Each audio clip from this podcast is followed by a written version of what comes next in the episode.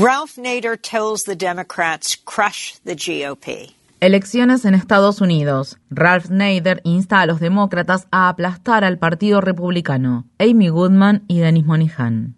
Ralph Nader, the legendary consumer advocate and former Green Party presidential candidate. Ralph Nader, el legendario activista por los derechos de los consumidores y ex candidato a la presidencia de Estados Unidos por el Partido Verde, ha instado a los demócratas a aplastar al Partido Republicano en 2022. Nader considera que el autoritarismo que ha adoptado el Partido Republicano coloca a la democracia estadounidense ante un reto existencial y que las elecciones de mitad de mandato de noviembre son claves para derrotar a esta creciente ola de fascismo. En conversación con Democracy Now, Ralph Nader expresó esta semana.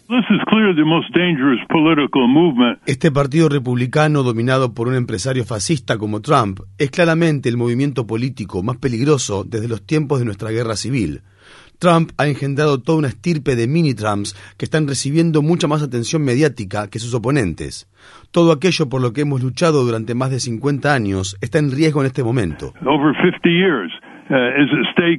Ralph Nader, junto con el escritor y dirigente político Mark Green, ha lanzado una campaña denominada Winning America que se puede seguir a través del sitio web winningamerica.net. Nader y Green creen que una vigorosa y rápida reformulación del discurso electoral de los candidatos demócratas podría tener un drástico efecto positivo en los resultados de las elecciones de mitad de mandato. Ambos dirigentes argumentan que el electorado no está tan dividido como se quiere hacer creer, especialmente en lo que respecta a una serie de políticas y programas que la mayoría de los estadounidenses apoyan. Durante la entrevista con Democracy Now, Nader dijo al respecto. Uh, lo que los demócratas tienen que hacer es refrendar su mensaje y su retórica apuntando a lo que afecta a la vida y al trabajo de la gente, a cómo hace crecer a su familia, o sea, concentrarse en las preocupaciones cotidianas de la gente. Los candidatos demócratas tienen que comparar y contrastar cómo es la vida bajo el modelo autoritario, intolerante y servil con la clase corporativa del Partido Republicano y cómo es la vida con un gobierno demócrata. Nader continuó.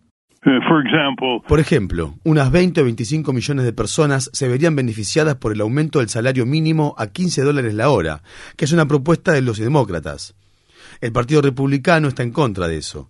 Asimismo, la vulneración de derechos de los niños y niñas por parte del Partido Republicano es sorprendente y se evidencian cosas tales como no usar los fondos disponibles del programa Medicaid para garantizarles un seguro médico, exponerlos a pesticidas peligrosos y estar en contra de la licencia familiar y la licencia médica remunerada. El Partido Republicano está en contra de todas esas cosas. El crédito tributario por hijo de 300 dólares al mes, que beneficiaba a 58 millones de niños y niñas de nuestro país y que había reducido la pobreza infantil en un tercio, fue suspendido en enero debido a la oposición del Partido Republicano. Uh, Mark Green destaca la necesidad de generar mensajes simples y audaces en el tiempo que queda antes de las elecciones de noviembre para convencer a los que él llama votantes de cinco segundos, es decir, aquellos ciudadanos que no siguen la política a diario. En la conversación que mantuvo con Democracy Now, Green expresó. Estas elecciones de mitad de mandato son básicamente un enfrentamiento entre democracia y fascismo. Pero ahora, en estas últimas dos semanas que quedan antes del día de la votación general, hay que saber desplegar una retórica contundente contra el Partido Republicano, contra los republicanos, que no dudan en calificar a los demócratas no solo como socialistas, sino también como comunistas y asesinos. En este punto, los demócratas tienen que ser directos y enfocar sus campañas en una, dos o tres frases y conceptos principales, porque nos guste o no, lamentablemente, los votantes de cinco segundos han reaccionado a frases y términos capciosos usado por los republicanos como woke, cancelación y acoso sexual de menores. Los demócratas tienen mejores políticas. ¿Cómo diablos es que están perdiendo? Uh, Ralph Nader tiene una respuesta para los republicanos que intentan descalificar a sus oponentes tildándolos de socialistas. Oh, ¿Ustedes los republicanos están en contra del socialismo? Ya sé por qué dicen eso. Es porque odian Medicare odian el servicio postal, odian Medicaid, odian el servicio público de abastecimiento de agua potable, odian la educación pública, odian la seguridad social. Es por eso que hablan de socialismo. Pero ustedes son verdaderos socialistas corporativos. Quieren que el Estado rescate a todas las corporaciones, cualquiera sea su tamaño. Quieren subsidiar y ofrecer todo tipo de beneficios y ayudas financieras a las corporaciones, en una clara burla a la supuesta filosofía del libre mercado que sostienen. Lo mismo pasa con el recorte de fondos para la policía. Los republicanos están recortando el presupuesto de la policía que combate los delitos corporativos.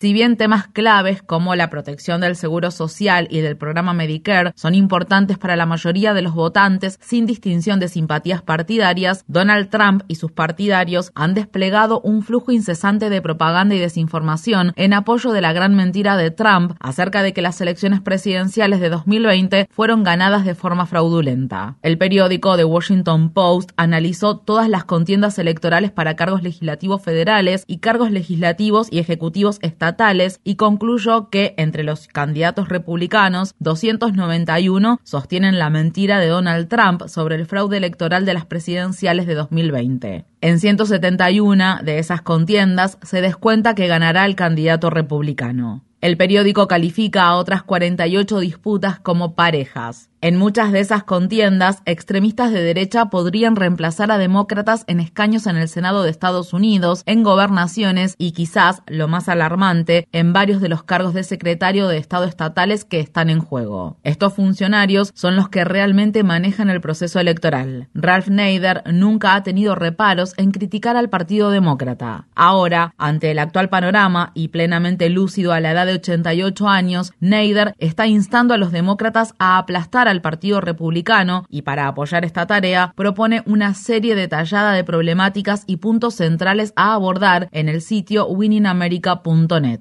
Sobre el Partido Republicano, Nader concluyó en la entrevista con Democracy Now! Lo que está sucediendo es de una magnitud nunca antes vista.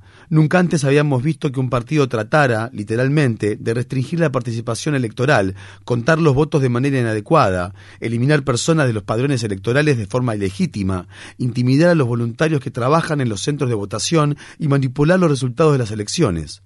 En realidad, básicamente, están diciendo, si perdemos una contienda electoral es porque la han manipulado. Una retórica típica de un partido dictatorial.